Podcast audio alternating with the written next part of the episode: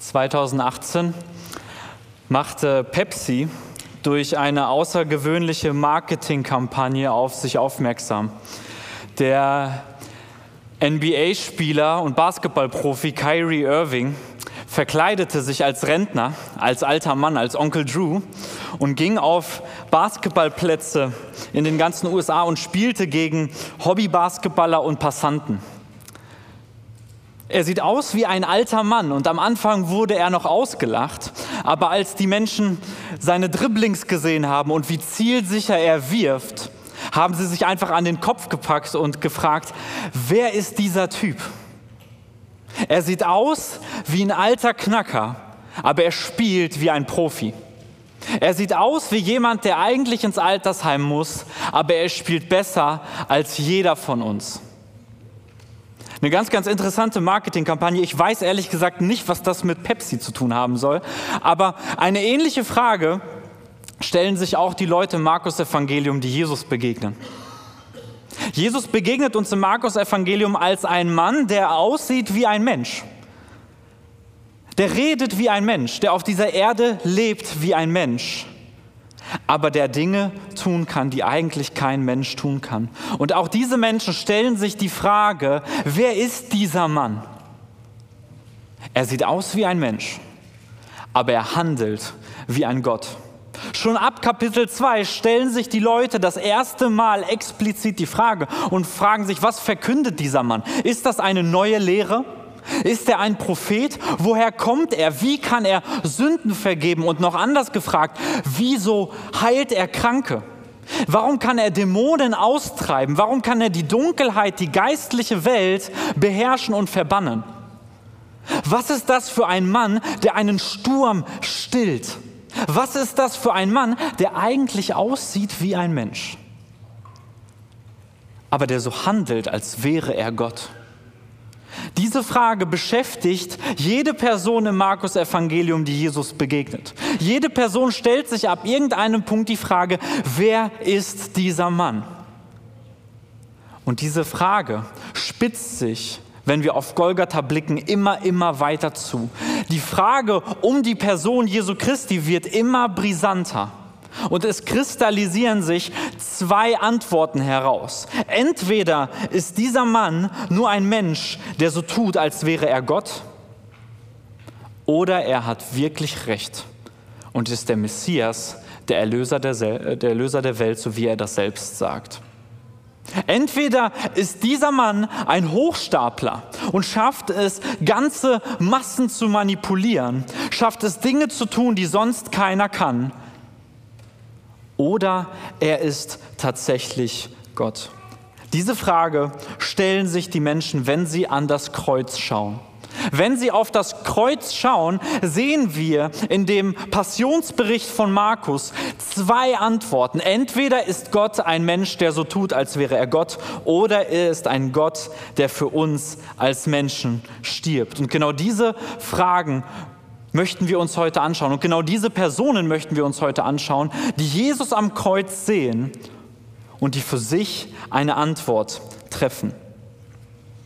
Als Jesus gekreuzigt wird in Markus Kapitel 15, sehen wir eine Reihe von Menschen, die eigentlich die Antwort schon getroffen haben und die sagen, ja, er ist zwar ein guter Mann, aber er ist im Endeffekt nur ein Mensch, der so tut, als wäre er Gott. Als erstes sehen wir Personen, die Jesus am Kreuz verspotten. In Markus Kapitel 15 ab Vers 29 lesen wir. Und die Vorübergehenden lästerten, schüttelten den Kopf und sprachen, Ha, der du den Tempel zerstörst und in drei Tagen aufbaust, rette dich selbst und steige vom Kreuz herab. Zur damaligen Zeit waren Kreuzigungen keine geheime Aktion. Ja, das hat man nicht hinter verschlossenen Türen gemacht, sondern das war eine öffentliche Aktion. Kreuzigungen fanden öffentlich statt. Ja, aus römischer Perspektive, die ja damals das Land Israel besetzten, macht das auch wahnsinnig Sinn, weil das eine Abschreckungswirkung hat für die Menschen der damaligen Zeit. Öffentliche Kreuzigungen demonstrieren die Macht der Römer und zeigen im Endeffekt, wenn du nicht nach unseren Regeln spielst, dann geht es dir irgendwann genauso. Deswegen waren öffentliche Kreuzigungen Teil des gesellschaftlichen Lebens von Israel. Und deswegen wundert es auch nicht, dass an dieser Stelle Menschen vorübergehen, die eigentlich vielleicht gar nicht so viel mit Jesus zu tun hatten. Wir wissen aus dem, was sie sagen, dass sie ihn kannten und dass sie einige Dinge schon von ihm gehört hatten oder Urteile gehört hatten, die gegen ihn gesprochen wurden. Sie wissen davon, wer er ist und was er getan hat und sie haben wahrscheinlich auch schon einige Details mitbekommen. Aber so wirklich verstanden, dass er der Sohn Gottes ist, haben sie nicht. Für ihn, äh, für sie sieht dieser Mann, der am Kreuz hängt, nicht aus wie ein Gott. Er sieht nicht aus wie jemand, der wirklich einen Tempel zerstören und aufbauen könnte. Er sieht nicht aus wie jemand, der wirklich das hat, was er behauptet zu haben. Sie kennen die Ansprüche Jesu. Sie wissen, dass er den Anspruch hat, Gott zu sein, aber sie sehen das in ihm nicht. Für ihn, für sie ist er kein Gott, sondern für sie ist er nur ein Mensch, der behauptet, Gott zu sein. Und die geistlichen Eliten zu der damaligen Zeit fällen das gleiche Urteil im nächsten Vers. Gleicherweise spotteten aber auch die obersten und obersten Priester untereinander samt den Schriftgelehrten und sprachen. Andere hat er gerettet, sich selbst kann er nicht retten. Der Christus, der König von Israel, steige nun vom Kreuz herab, damit wir sehen und glauben. Auch die, welche mit ihm gekreuzigt wurden, schmähten ihn. Wir sehen also, dass sowohl Passanten, die vorübergehen, als auch die geistliche Elite der damaligen Zeit Jesus nicht wirklich angenommen haben. Für sie entspricht dieser Mensch nicht dem, was sie unter einem König verstehen. Für sie ist er nichts weiter als irgendein Hochstapler. Warum? Weil er behauptet, Gott zu sein, aber sich selbst nicht retten kann. Wenn er tatsächlich Gott ist und die Idee hat, dass er andere Menschen retten kann, dass er wirklich der Messias ist, dass er wirklich das Volk erlösen kann, aber sich selbst nicht retten kann, das stimmt doch fast nicht. Die Aussage der Priester und obersten Schriftgelehrten hat eine Vorgeschichte. Jesus stand vor dem Hohen Rat, er stand vor den Schriftgelehrten und es kamen falsche Zeugnisse gegen ihn und irgendwann schaukelt sich die Situation hoch und dann sagt der Hohepriester folgendes in Markus Kapitel 14. Wieder fragte ihn der Hohepriester und sagte ihm, bist du der Christus, Sohn des Hochgelobten? Jesus aber sprach, ich bin's. Und ihr werdet den Sohn des Menschen sitzen sehen, zur Rechten der Macht und kommen mit den Wolken des Himmels. Und direkt darauf zerreißt der hohe Priester seine Kleider. Was damals ein ganz, ganz klares Zeichen dafür war, das, was hier passiert, ist Gotteslästerung. Dieser Mensch behauptet, Gott zu sein, aber er ist es nicht. Er, er, redet zwar davon und er tut so, als wenn er es wäre, aber eigentlich ist er das nicht. Die Worte von Jesus sind an dieser Stelle klar. Jesus sagt nicht nur, ich bin der Messias, sondern er sagt, und ihr werdet den Sohn des Menschen sitzen sehen zu Rechten der Macht und kommen mit den Wolken des Himmels. Die Formulierung Sohn des Menschen ist eine Formulierung aus Daniel 7, wo es eben um diesen Messias, um diesen kommenden Herrscher geht. Und dieses Bild des Sitzen zu Rechten Gottes und Kommen auf den Wolken des Himmels erinnert an Psalm 110. Das sind zwei Verweise auf das Alte Testament, wo Jesus ganz klar auf sich verweist und sagt, ich bin dieser Mann. Ich bin der, der kommen wird. Und wir sind hier zwar in einem Gerichtskontext, aber eigentlich sitze ich auf dem Richterstuhl.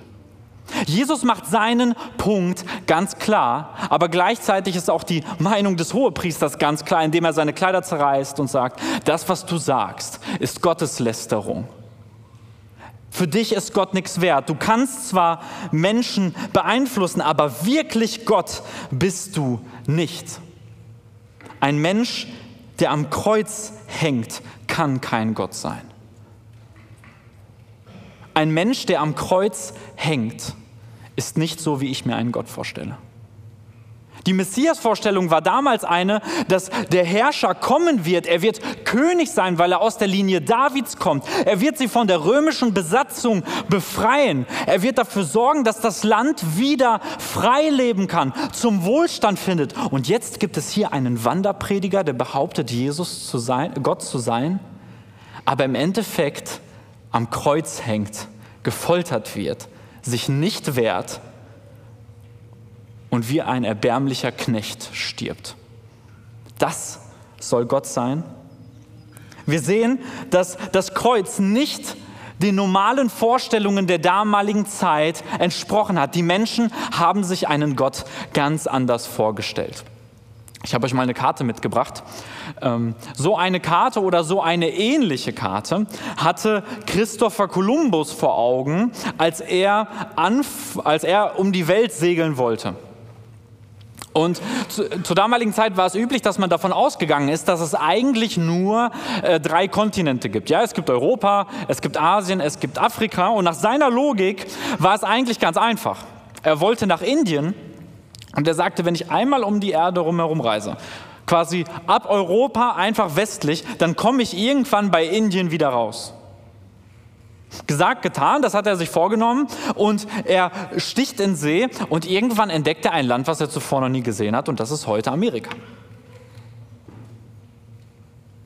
Nach seinen Vorstellungen sah die Welt eigentlich ganz anders aus. Er hatte seine Karte und seine Vorstellung davon, wie diese Welt auszusehen hat, aber die Realität macht ihm an dieser Stelle einen Strich durch die Rechnung und genau das Gleiche finden wir hier. Die Hohepriester wissen genau, was ein Gott zu tun und zu lassen hat. Sie wissen genau, wie ein Gott aussieht und das Kreuz sprengt ihre Vorstellungskraft. Das Kreuz sprengt unsere Vorstellungskraft und fordert uns zu einem Glauben auf, der noch nicht das Ende sieht. Das Kreuz fordert uns dazu auf, zu glauben, obwohl wir noch nicht das Ende sehen. An Karfreitag neigen wir oft dazu, schon sehr schnell wieder auf den Sonntag zu schauen und zu sagen, ja, ja, wir wissen ja, er steht ja auf und wir wissen nur, dass er hier einfach stirbt, aber er macht das nur, um am Ende wieder aufzustehen. Für die Menschen der damaligen Zeit war das nicht einfach nur ein kurzes Intermezzo, sondern Christus stirbt an dieser Stelle. Er ist nicht einfach nur scheintot, er ist tot, tot. Ein Gott, der stirbt, passt nicht in unsere Vorstellung. Das sehen wir auch in Vers 32, wo sie Jesus verspotten und sagen, der Christus, der König von Israel, steige nun vom Kreuz herab. Warum? Damit wir sehen und glauben. Für sie ist es ganz, ganz klar, wenn der Gott sich so verhält, wie ich das möchte, dann ist er wirklich Gott und dann sehe ich die Dinge und dann glaube ich. Jesus fordert uns an dieser Stelle auf, ans Kreuz zu schauen. Etwas, da passiert etwas völlig Paradoxes, was wir uns nicht vorstellen können. Gott stirbt und er fordert uns an dieser Stelle auf zu glauben. Jesus Plan war es nicht, sich als Herrscher annehmen zu lassen, sondern für sein Volk zu sterben. Das Anliegen von Jesus ist durchweg ein geistliches Anliegen und das sehen wir auch im Markus Evangelium ganz, ganz klar. In Markus 2 heilt er einen Gelähmten, aber vorher sagt er, deine Sünden sind dir vergeben. Und die Leute unterhalten sich und sie stellen sich die Frage, wie kann dieser Mensch Sünden vergeben? Wie kann das sein, dass dieser Mensch anderen Menschen Sünden vergibt? Das kann nur Gott allein. Und Jesus sagt, was ist schwieriger? Einem Menschen die Sünden zu vergeben oder einem Menschen zu sagen, der gelähmt ist, nimm dein Bett und geh umher. Und dann heilt er ihn. Jesus sieht natürlich die Menschen, er hat ein Anliegen für die Menschen, er hat ein Anliegen, den Menschen zu helfen, aber sein primäres Anliegen ist immer ein geistliches.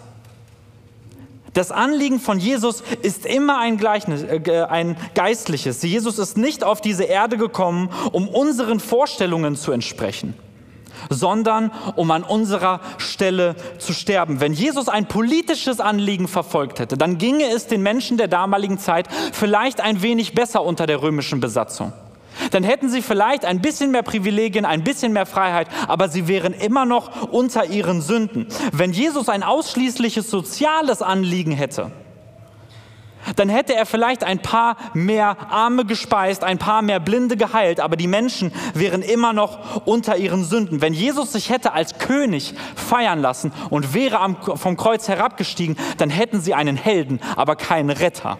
Das ist an dieser Stelle der zentrale Punkt. Jesus möchte sich nicht feiern lassen, sondern er ist bereit, vollkommen entäußert zu werden, sich von Menschen anspucken, schlagen zu lassen. Warum? Weil er das geistliche Anliegen und die geistliche Not der Menschen sieht. Es geht ihm nicht darum, den Vorstellungen der Menschen zu entsprechen, sondern er sieht die Menschen und möchte sie retten auf geistlicher Ebene. Das ist an dieser Stelle die Botschaft vom Kreuz. Wir sehen, dass das Kreuz unsere Vorstellungskraft sprengt. Jesus ist kein Möchtegern, der angebetet werden will, sondern er ist ein dienender Knecht, der bereit ist, seine Mission zu erfüllen, um für die Menschheit zu sterben. Das haben wir auch bei Palmsonntag gesehen. Er reitet nicht auf einem, auf einem großen Hengst ein, sondern auf einem Esel. Er ist kein mächtiger Möchtegern, sondern er ist der leidende Gottes Knecht. Und wenn wir uns die Kreuzigung anschauen, dann sehen wir genau diese Seite der Medaille. Jesus ist kein Mensch, der so tut, als wäre er Gott, sondern ein Gott, der für die Menschen stirbt. In Markus Kapitel 15, Vers 34 steht folgendes. Um die neunte Stunde rief Jesus mit lauter Stimme, Eloi, Eloi, lama sabachthani. Das heißt, mein Gott, mein Gott, warum hast du mich verlassen? An dieser Stelle bringt Jesus die vollkommene Gottverlassenheit zum Ausdruck. An dieser Stelle zeigt sich, dass der Gott selbst von Gott verlassen wurde, weil die Schuld der Menschheit auf ihm liegt. Jesus zitiert hier Psalm 22, ein Psalm Davids, wo David leidet und sein Leid Gott zum Ausdruck bringt, wo er sich an Gott wendet und ihm sein Leid klagt. Das ist aus zwei Gründen spannend. Erstens, Jesus identifiziert sich hier mit König David. Er identifiziert sich hier mit der Herrschaftslinie Davids. Er identifiziert sich hier als davidischer Knecht, der stellvertretend für sein Volk leidet. Er ist der größere David, der sich hier uns präsentiert. Das zweite Interessante ist, dass dieser Psalm nicht nur am Anfang die Gottverlassenheit zum Ausdruck bringt, sondern sich David an Gott wendet. Er vertraut auf Gott und sieht Gott als Anlaufstelle. Und das Gleiche tut hier Jesus. Selbst in der größten Gottverlassenheit, selbst als es ihm so schlecht ging wie noch nie, am Tiefpunkt seines Lebens, richtet sich Jesus zu seinem Vater. Selbst an dem Tiefpunkt seines ganzen Lebens, wo Gott ihn verlassen hat, an wen richtet er sich? An seinen Vater. Er sagt, mein Gott, mein Gott, warum hast du mich verlassen? Wir haben die Stelle aus Lukas auch gelesen, wo er sagt, als er stirbt, in deine Hände befehle ich meinen Geist. Selbst in der größten Not richtet sich Jesus an seinen Vater. Rudolf Pesch sagt dementsprechend und ich meine richtig folgendermaßen, Jesu Gebet ist kein Verzweiflungsschrei, sondern eine Vertrauensäußerung.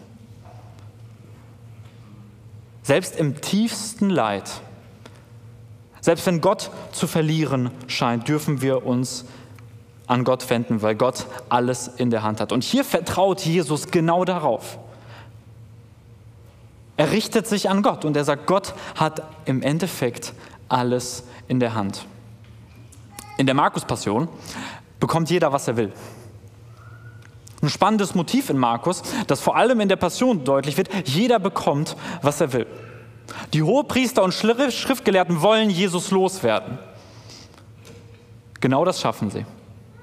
Sie bringen ihn ans Kreuz und sie bringen ihn um. Judas möchte das Geld und genau das bekommt er. Er verrät Jesus, er bekommt das, was er will. Petrus möchte seine Haut retten und nicht mit ihm mitgekreuzigt werden. Und genau das bekommt er. Er verrät Jesus und kommt davon. Pilatus fürchtet eine Revolution und die Volksmenge und er gibt Jesus weg und er bekommt das, was er will.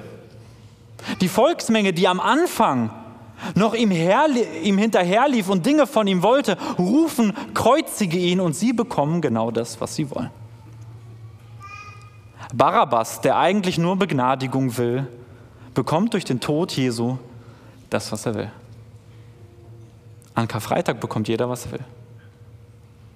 Und an dieser Stelle sieht es so aus, als wenn Gottes Plan gescheitert ist. An dieser Stelle sieht es so aus, als wenn Gott die Dinge aus der Hand gleiten und er nicht wirklich Herr über die Situation ist. Aber wir wissen, auch Gott und auch Jesus bekommt, was er will. In Markus 10, Kapitel 45, äh, Vers 45 sagt Jesus, ich bin nicht gekommen, um bedient zu werden, sondern um zu dienen und mein Leben zu geben als Lösegeld für viele.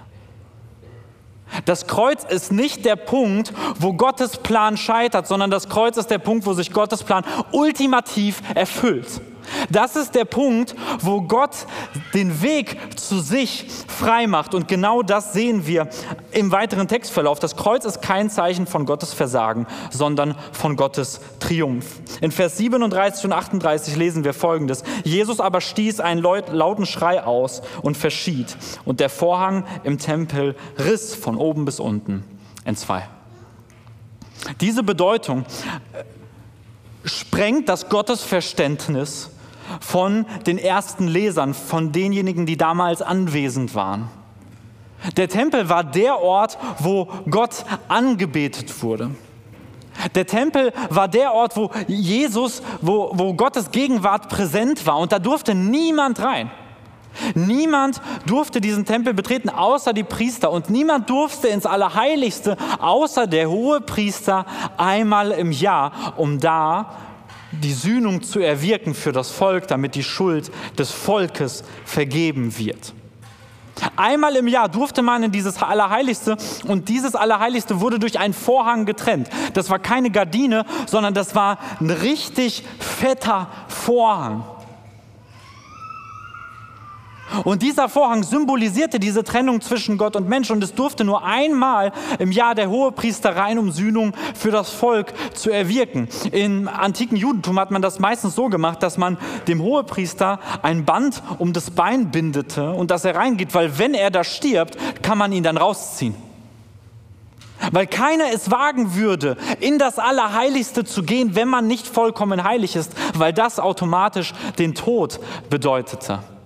Und wir sehen, als Jesus stirbt, reißt dieser Vorhang, diese Trennung zwischen Gott und Mensch in zwei.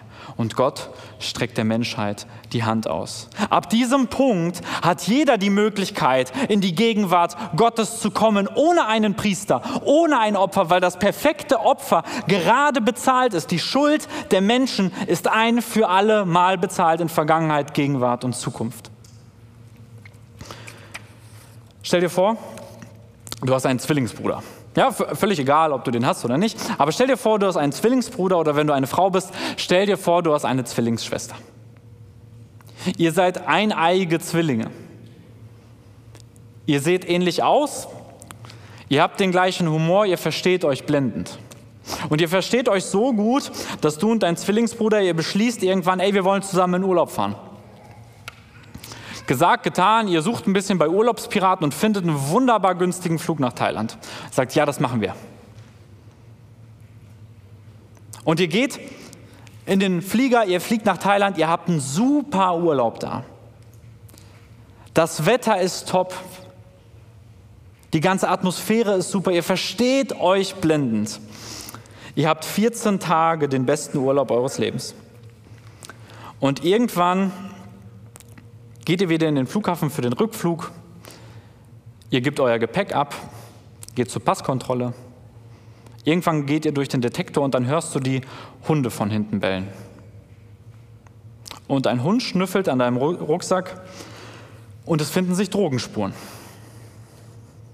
Kokain. In Thailand gibt es dafür lebenslänglich. Und jetzt stellt sich die Frage, was machst du? Ja, an dieser Stelle völlig egal, ob du wirklich daran schuld bist, aber du bist schuldig. Völlig egal, ob du dich auf eine falsche Parkbank gesetzt hast oder völlig egal, ob du wirklich Drogen im Rucksack hast, du bist schuldig. Nach thailändisch, thailändischem Gesetz bekommst du lebenslänglich. Und ihr werdet in einen Raum gebeten, ihr werdet verhört, es wird ein Test gemacht, du kannst nichts machen, du bist schuld du bist schuldig. Und dein Bruder bittet die Beamten, dass sie einmal kurz rausgehen für zehn Minuten, damit Er sich einfach von dir verabschieden kann. Weil äh, da gibt es kein Gerichtsverfahren. Du kommst einfach in den Knast. Und die Beamten sind so nett und sagen, okay, gut, ihr habt zehn Minuten, die gehen raus. Dein Bruder schaut dich an mit Tränen in den Augen und er sagt, ich habe einen Plan. Wir tauschen unsere Pässe, wir tauschen unsere Klamotten, wir sehen genau gleich aus. Das wird keiner merken. Du hast Familie zu Hause, du hast Kinder zu Hause, du fliegst nach Hause, ich bleib hier. Ihr diskutiert, ihr diskutiert, aber irgendwann schafft es dich, dein Bruder, dich dafür zu überreden. Ihr wechselt die Klamotten, ihr tauscht die Pässe, ihr setzt euch auf die anderen Plätze. Und dann kommt der Beamte rein und sagt, okay, gut, Sie können gehen. Dein Bruder bleibt da, du stehst auf und du gehst. Du gehst durch die Kontrolle, du, du gibst deinen Pass ab, du wirst nochmal komplett durchgecheckt, du gehst als freier Mann. Ihr seht beide komplett gleich aus. Der eine trägt die Schuld, der andere ist frei. Jesus kommt auf diese Welt. Er schlüpft in unsere Haut. Er lebt ein Leben, was perfekt ist. Er schafft das, was keiner kann. Er lebt ein perfektes Leben und am Kreuz tauscht er die Klamotten und stirbt für Sünder, damit Sünder Freiheit haben. Der Sohn Gottes, der Sohn Gottes, der Sohn wird zum Sklaven, zum Knecht, damit Knechte und Sklaven Söhne werden. Das ist der Punkt. Das ist das Geniale am Kreuz. Es ist nicht das Ende von Gottes Plan, sondern es ist der, die größte Rettungsaktion der Geschichte. Gott selbst streckt der Menschheit die Hand aus und macht den Weg frei. Gott trägt am Kreuz meine Schuld, damit ich, wenn ich daran glaube, ewiges Leben habe, Zugang zu Gott. Und wir sehen an dieser Stelle, dass es einen Mann ganz besonders berührt und das ist der Hauptmann. Als, er, als der Hauptmann aber, der ihm gegenüberstand, sah, das sah, dass er so schrie und verschied, sprach er, wahrhaftig, dieser Mensch war Gottes Sohn. An dieser Stelle wird oft diskutiert, ob das hier wirklich eine valide Bekehrung ist oder nicht. Aber im Endeffekt steht diese Aussage, dieser war Gottes Sohn, zum starken Kontrast zu allen anderen Beteiligten, die ihn nur für einen Hochstapler halten. Im Markus Kapitel 1, Vers 1, als Markus dieses Evangelium beginnt, sagt er, Anfang des Evangeliums Jesu Christi, des Sohnes Gottes. Und da wird der Ton gesetzt und im ganzen Evangelium stellt sich die Frage, ist das wirklich wahr oder nicht? Und der Hauptmann am Ende des Evangeliums schließt den Rahmen und sagt, ja, dieser Mann war Gottes Sohn. Und an dieser Stelle zwingt Markus den Leser zu einer Entscheidung. Entweder stimmst du mit dem Hauptmann ein oder du stehst auf der Seite der anderen Beteiligten. An dieser Stelle werden wir zu einer Entscheidung gedrängt. Der Tod Jesu wird hier unterschiedlich gedeutet. Entweder ist er ein Lügner oder er ist der leidende Retter. Entweder ist er ein Hochstapler oder er ist ein Herrscher. Entweder ist er ein Gauner oder Gott, Mensch oder Messias. Jesus lädt uns hier ein, eine Entscheidung am Kreuz zu treffen. Das Kreuz zwingt uns zu einer Entscheidung. Wer ist Jesus wirklich? Mensch oder Messias? Ich lade dich dazu ein, heute die Entscheidung dafür zu treffen. Jeder von uns trifft hier bewusst oder unbewusst eine Entscheidung. Wenn du bereits mit Jesus unterwegs bist, dann möchte ich uns dazu ermutigen, stille zu werden und uns am Abendmahl nochmal bewusst zu werden, was Gott für uns getan hat. Er hat alles für uns gegeben. Wenn du nicht an Gott glaubst, dann möchte ich dir nochmal diese Möglichkeit, diese Einladung zusprechen. Durch Karfreitag, durch das Kreuz streckt Gott uns die Hand aus und bietet uns völlige Vergebung an, weil Jesus alles bezahlt hat, in Vergangenheit, Gegenwart und Zukunft. Jesus hat alle Schuld dieser Welt für uns getragen, damit wir Leben haben können. Es gibt zwei Perspektiven, wenn die Leute aufs Kreuz schauen. Der eine sieht den Tod und der andere das Leben. Ein katholischer Theologe hat mal ein Buch geschrieben über den Barabbas, der frei gekommen ist. Und ähm, natürlich ist das Ganze nur eine fiktive Geschichte, aber ich finde, sie passt sehr gut in diesen Rahmen. Und zwar ähm, beschreibt er, wie Barabbas freigelassen wird, wie er seine alten Gaunerkollegen trifft und dann hauen sie ab und sie hauen aus Jerusalem ab. Und während er rausläuft, sieht er diese Kreuze und er sieht Jesus hängen. Und er versteht, dieser Mann hängt an meinem Kreuz. Da, wo ich eigentlich hängen sollte. Wie gesagt, das ist eine vollkommen fiktive Geschichte, hat nichts mit Heiliger Schrift zu tun. Aber ich finde die Perspektive wahnsinnig gut. Er sieht diesen Mann. Er versteht, dass er begnadigt wurde und er weiß, dieser Mann hängt an meinem Kreuz. Und die Frage, die sich stellt, ist, können wir das Gleiche sagen? Können wir, wenn wir auf das Kreuz schauen, mit Gewissheit sagen, Jesus hängt an meinem Kreuz. Da, wo ich hätte hängen müssen, da, wo ich hätte sterben müssen, darf ich sagen, Christus hat für mich bezahlt. An Karfreitag hat Gott den Tod besiegt, indem er sich selbst dem Tod auslieferte. Er hat die Schuld besiegt, den Vorhang zerrissen, die Trennung zwischen mir und Gott bereinigt, weil Christus für mich bezahlt hat. Und die Frage, die sich jedem stellt, die jeder für sich selbst beantworten muss, wer ist Christus wirklich? Ist er Mensch oder Messias? Ich lade dich dazu ein, eine Entscheidung dafür zu treffen. Amen.